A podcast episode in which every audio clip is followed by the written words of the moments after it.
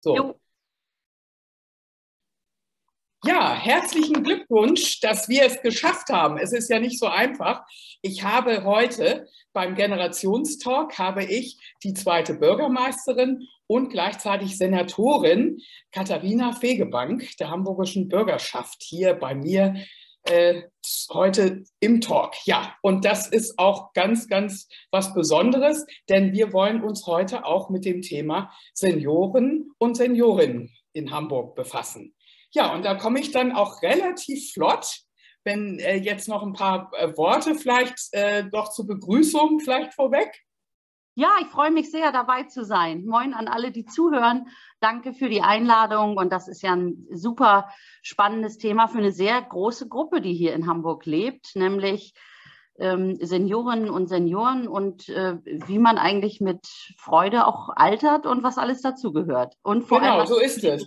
Und ähm, das betrifft uns, wie ich immer sage, ja alle, nicht? Und auch alle, die das jetzt gerne so ein bisschen immer verdrängen. Aber es ist tatsächlich eine Sache, wenn wir uns jetzt für diese Dinge einsetzen, dann setzen wir uns auch immer gleichzeitig für unsere eigenen Familien für unsere äh, Freunde und auch für unsere äh, eigene Zukunft ein. Insofern ist das ja, denke ich mal, dann auch sehr nah, wenn wir dann eben halt uns da mal vor Augen führen, wo stehen wir. Gerade durch die Pandemie haben wir ja gemerkt, dass das einen besonderen Fokus bekommen hat und das ist auch gut.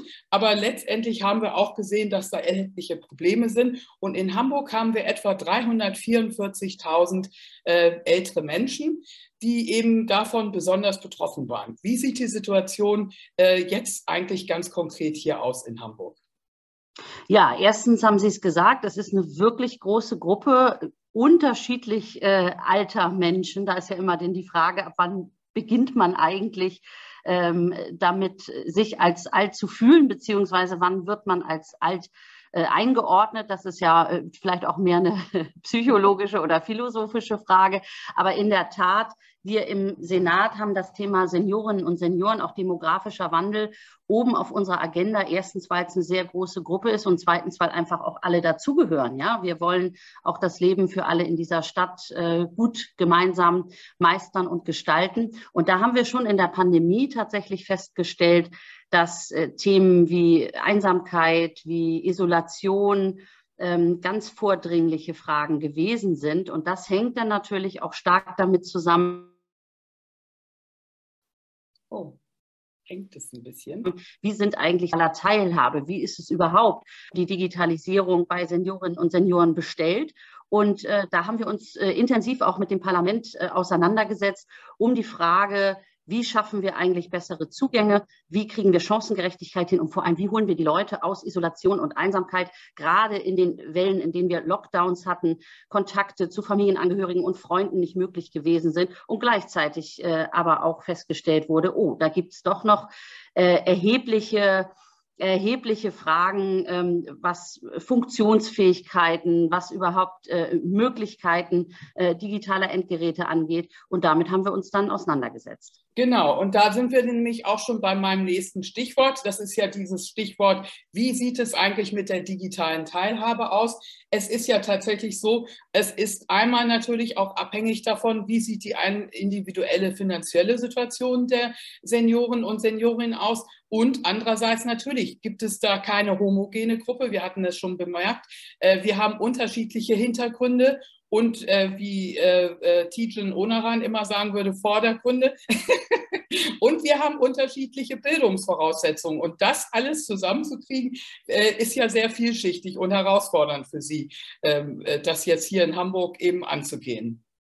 Ja, absolut. Aber wir haben natürlich tolle Partnerinnen und äh, Partner, und äh, Anlaufstellen, mit denen wir das gemeinsam gemacht haben. Also neben den Abgeordneten, die sich wirklich stark eingesetzt haben für das Thema digitale Teilhabe, weil sie da einfach auch einen Bedarf gesehen und erkannt haben. Und aus meinen persönlichen Erfahrungen, Gesprächen weiß ich das auch, dass es da völlig unterschiedliche Erfahrungs- und Erwartungshorizonte gibt. Und deshalb haben wir natürlich erstmal versucht, eine Bestandsaufnahme zu machen und äh, sind dann direkt an die Seniorentreffs, äh, Begegnungsstätten, all diejenigen, die mit und für vor allem unter dem Titel Teilhabe von Seniorinnen und Senioren aktiv sind äh, und haben äh, dort dann eigentlich festgestellt, wie sind eigentlich die Ausstattungen, also ganz konkret, welche Zugänge gibt es direkt vor Ort, immer auch unter Pandemiebedingungen natürlich besonders schwierig, aber vor allem, wie ist es um die Kompetenzen, äh, auch die mhm. Digitalkompetenzen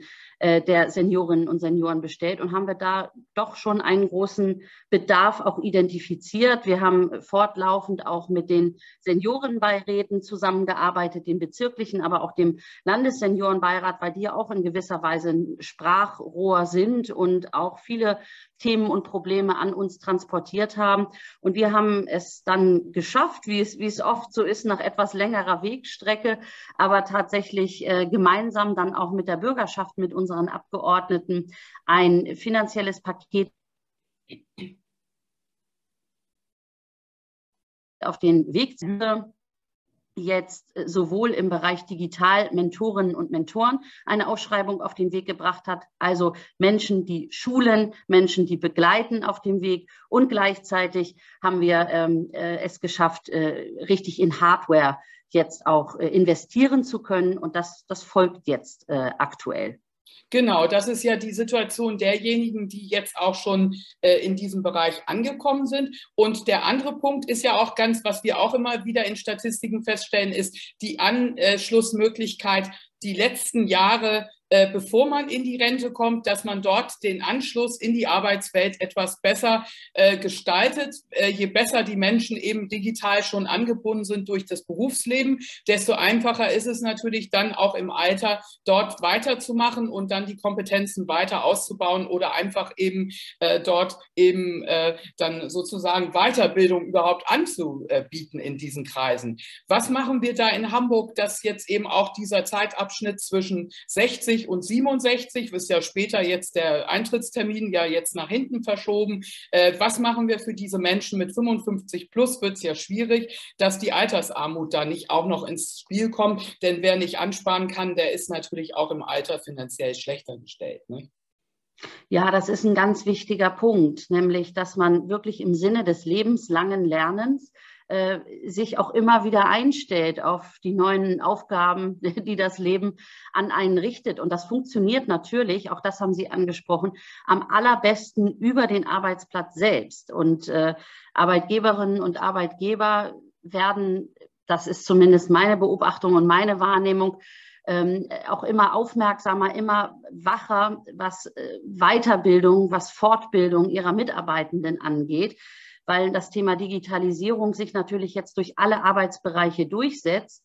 Und äh, wir sind nicht alle Digital Natives. Ich schließe mich da auf jeden Fall äh, ein und äh, bin da auch jeden Tag noch am Lernen, oft auch am Verzweifeln.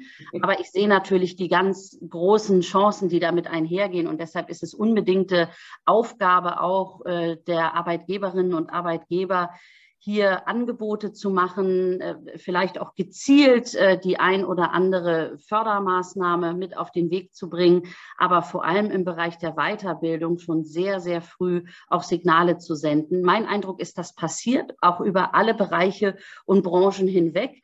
Und äh, vielleicht muss man selbst äh, doch noch mal einen Schritt aus seiner Komfortzone rauskommen, äh, und sich auch an Dinge heranwagen, die man sich vielleicht bisher noch nicht getraut hat. Das ist ein Thema, das ich häufiger auch in den Gesprächen spüre, dass Unbekanntes äh, beziehungsweise Dinge, die man dann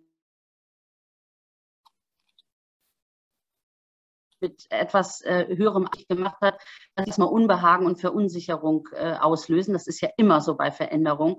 Aber hier ist es eben so wichtig. Wichtig, dass man den Anschluss nicht verliert, wichtig, dass man im Kontakt bleibt, neue Kontakte knüpft und sich damit natürlich auch ganz neue Kommunikationswege erschließt und ganz neue Welten sich für einen öffnen. Und deshalb muss da der Ansatz sehr früh sein. Für diejenigen, die jetzt ähm, nicht mehr im Berufsleben stehen, und diesen Weg aber trotzdem für sich gehen. Da haben ja ganz viele im familiären, im, im Freundeskreis äh, Kontaktpersonen, Unterstützerinnen, Unterstützer, die äh, ihnen auf dem Weg helfen. Ich weiß es aus meinem familiären Umfeld. Also da haben wir von Verweigerungshaltung bis absolute Aufgeschlossenheit und dann doch auch noch im hohen Alter äh, den unbedingten Willen, äh, was zu machen und sich äh, doch, doch dem Computer und dem dem Digitalen zu nähern.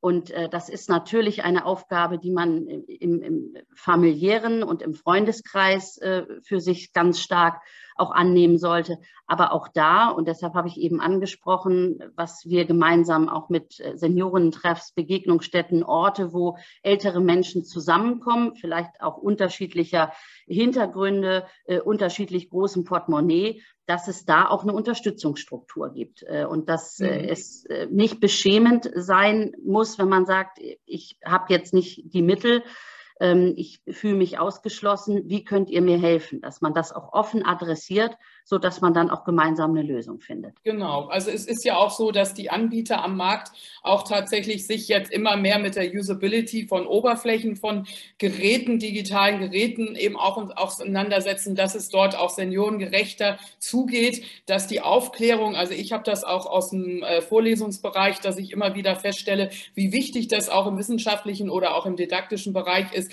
dass man eben halt äh, die jungen Leute, die diese Technik erfinden, diese Apps und diese ganzen Anwendungen eben verursachen, dass die eben auch darüber aufgeklärt werden, wie sind die Augen von Menschen, wie sind die Hände von Menschen, wie ist die Motorik, die Mobilität, damit dann eben auch in Zukunft die Dinge barrierefrei aufgebaut sind. Nicht? Denn ein Punkt ist natürlich auch, der ist auch immer sehr auffällig, sind diese negativen Altersbilder und äh, die Ausgrenzung, die darüber eben kommt.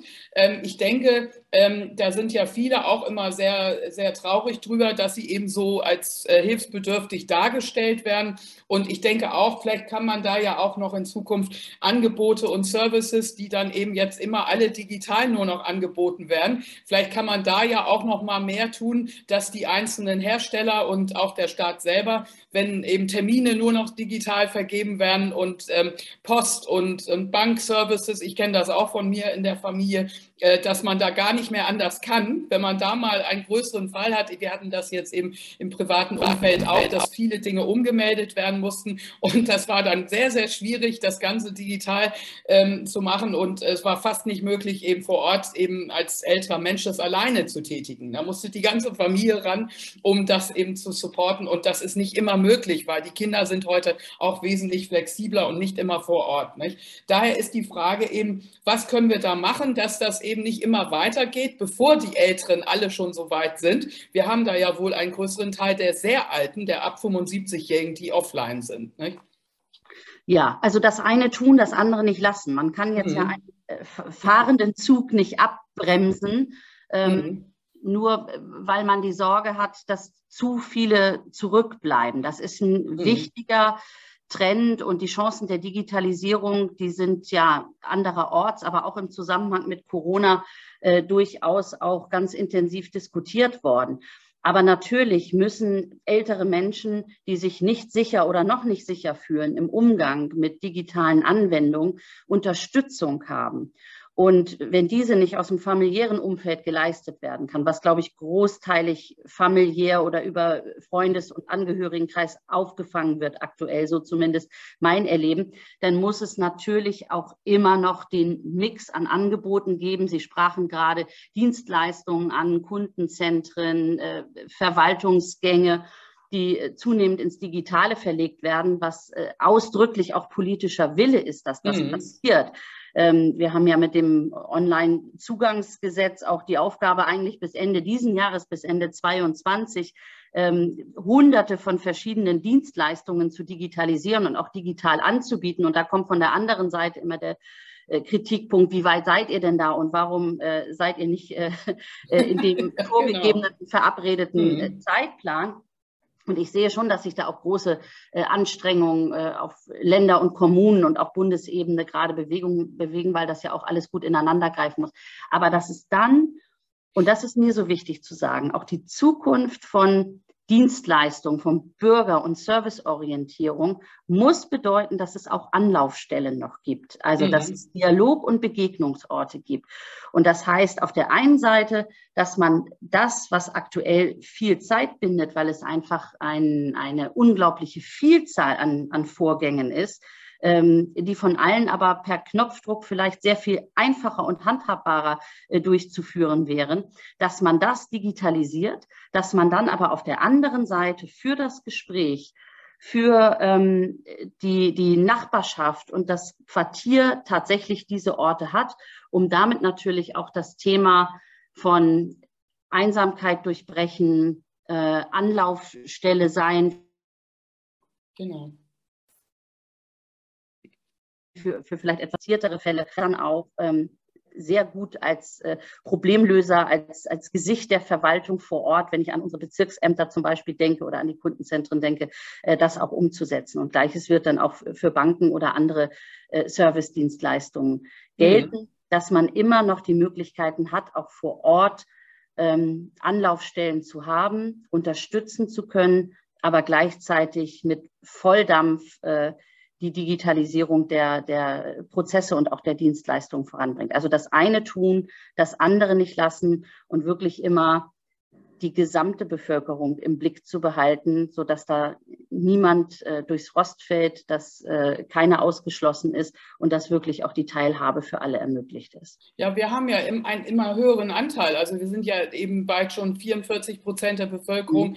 die eben älter sind. Und ähm, jetzt fällt natürlich auch auf, auch gerade jetzt in der Krise hört man das eben von der Tafel und so weiter, dass immer ält viele ältere Menschen eben sagen, es reicht hinten und vorne nicht. Und ähm, ist das denn äh, zukünftig immer wirklich alles zu gestalten über das Ehrenamt? Ähm, wie können wir das hinkriegen? Äh, vielleicht können wir ja auch wieder, äh, jetzt wo mehr Lehrraum auch von den Büros her ist, vielleicht können ja auch Flächen von den Wirtschaftsunternehmen zunehmend eben vielleicht, wenn das ihre Klientel ist, das wird ja auch in Zukunft vom Konsum her die Klientel sein. Also sind ja alle, sowohl der Staat als auch die Wirtschaft, als auch die anderen Partner am Markt, alle interessiert daran, hier in diesem Bereich etwas zu tun. Und mir ist es halt nur aufgefallen, aufgefallen, dass eben äh, sehr viel geklagt wird vom Ehrenamt, dass das nicht mehr alles leistbar ist und auch das, äh, dieses Potenzial, was wir früher hatten, diese sehr, sehr wohlhabenden Menschen, die im Ehrenamt ja auch immer wichtig waren, dass das eben halt auch knapp wird, weil wir haben ja eben nun mal auch das Thema Ukraine, wir haben das Thema äh, 2015 gehabt und so weiter. Also da ist ja jetzt schon sehr viel zusammengekommen in einer großen Stadt äh, wie Hamburg und ähm, da wird es dann für alle so ein bisschen, wir müssen da eben teilen. Nicht? Und äh, das äh, ist, glaube ich, auch ein Thema jetzt mit den Senioren und Seniorinnen, dass die eben halt ähm, sagen, äh, wer kann uns da noch zusätzlich unterstützen? Gibt es da irgendetwas, was wir da, wo wir Hoffnung haben können? Ja, es, es gibt ja, es gibt ja die Anlaufstellen für Seniorinnen und Senioren, ähm, Begegnungsorte, Senioren. Treffs, die in Teilen natürlich auch, das muss man ehrlich sagen, äh, im Ehrenamt geschultert werden. Das sind wirklich äh, ganz großartige äh, Leute, die da ähm, ja, Großteil ihrer Zeit auch ähm, nutzen, um sich um andere zu kümmern, um ein offenes Ohr zu haben, um den Betrieb dieser Anlaufstellen, dieser Begegnungsorte auch wirklich sicherzustellen. Und in der Tat ist es so. Ähm, Hamburg ist eine Stadt, die sehr, sehr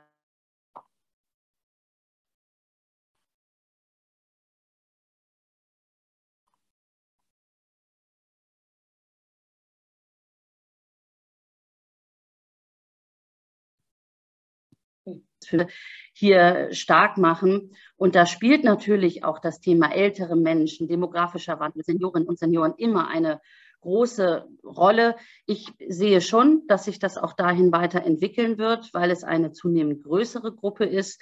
Äh, durch ähm, die Möglichkeiten der Medizin ist, steigt die Lebenserwartung ja quasi von, von Jahr zu Jahr. Und das mhm. heißt aber auch natürlich, dass man da eine besondere Verantwortung, auch eine besondere Verantwortung politisch hat. Was ich jetzt spannend finde, ist, dass äh, Quartiersentwicklung und Stadtentwicklung einen ganz neuen Fokus bekommt, dass das von Anfang an mitgedacht wird, äh, dass Themen wie Mehrgenerationenhäuser beispielsweise, Quartierszentren, die sich auch genau danach ausrichten, ähm, dass die ganze Vielfalt der Gesellschaft dort auch lebt und Anlaufstellen bekommt, dass das wirklich etwas ist, wo wir uns noch stärker kümmern müssen, dass wir nicht unterschiedliche Gruppen unterschiedlicher Hintergründe verteilt auf verschiedene äh, Stadtteile und Quartiere haben, sondern dass wirklich die Stärke darin liegt und die große Chance einer, ähm, einer Vielfaltsmetropole in der Unterschiedlichkeit der Menschen. Und dazu gehören ältere Menschen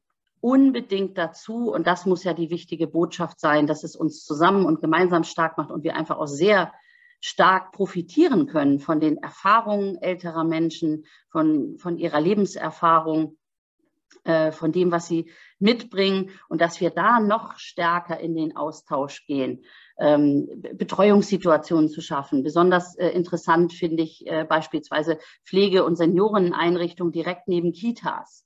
Mhm. Äh, wo dann äh, auch am Nachmittag ältere Menschen aufpassen, möglicherweise als Ersatz-Omi oder Opi auf kleinere. Kinder und vorlesen, also gerade diejenigen, die jetzt Oma und Opa oder andere Betreuungspersonen nicht hier vor Ort haben. Mhm. Das finde ich einfach, ähm, das finde ich einen schönen Ansatz. Das passiert, passiert schon sehr viel, aber könnte noch stärker in den öffentlichen Fokus, in die öffentliche Wahrnehmung auch geraten, äh, damit wir da Nachahmer finden. Genau, also im letztendlichen Sinne das Stadtbild demografiegerecht, barrierefrei, mobilitätsgerecht und auch äh, bei der digitalen Teilhabe eben viele äh, Akzente geben und gute Projekte eben äh, so befördern und bekannt machen, dass andere sich anschließen können. Da gibt es ja auch dieses tolle Projekt mit den Schülern, die dann helfen bei den Altenheimen und dort den, äh, die Digitalisierung erklären oder einrichten und so weiter. Das finde ich auch ganz tolle Geschichten. Ähm, Nochmal das letzte Wort, vielleicht eben Abschied. Ich bedanke mich schon mal ganz herzlich. Ähm, ich weiß, der ist ein wahnsinnig taffer Pro äh, Programmpunkt heute, jetzt gleich im Anschluss. Daher ganz herzlichen Dank und vielleicht noch mal eine Vision, ein Wunsch an uns alle vielleicht zum Schluss.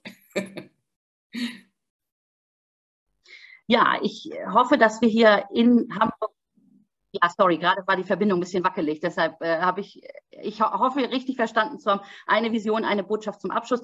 Hamburg lebt von der Vielfalt und dazu gehören alle, äh, auch und ganz besonders äh, ältere Menschen und den demografischen Wandel zu gestalten, dass alle ihre Rolle, ihren Platz finden, äh, selbstbestimmt äh, im Alter auch das tun können, ähm, wozu sie Lust haben, dabei unterstützt von uns. Das finde ich, finde ich wichtig. Und ganz besonders sollten wir zukünftig äh, auf entstehende Quartiere gucken, denn dort äh, sollten mehr Generationen alle gemeinsam ähm, in die Gestaltung gehen. Vielen Dank. Ja, vielen herzlichen Dank.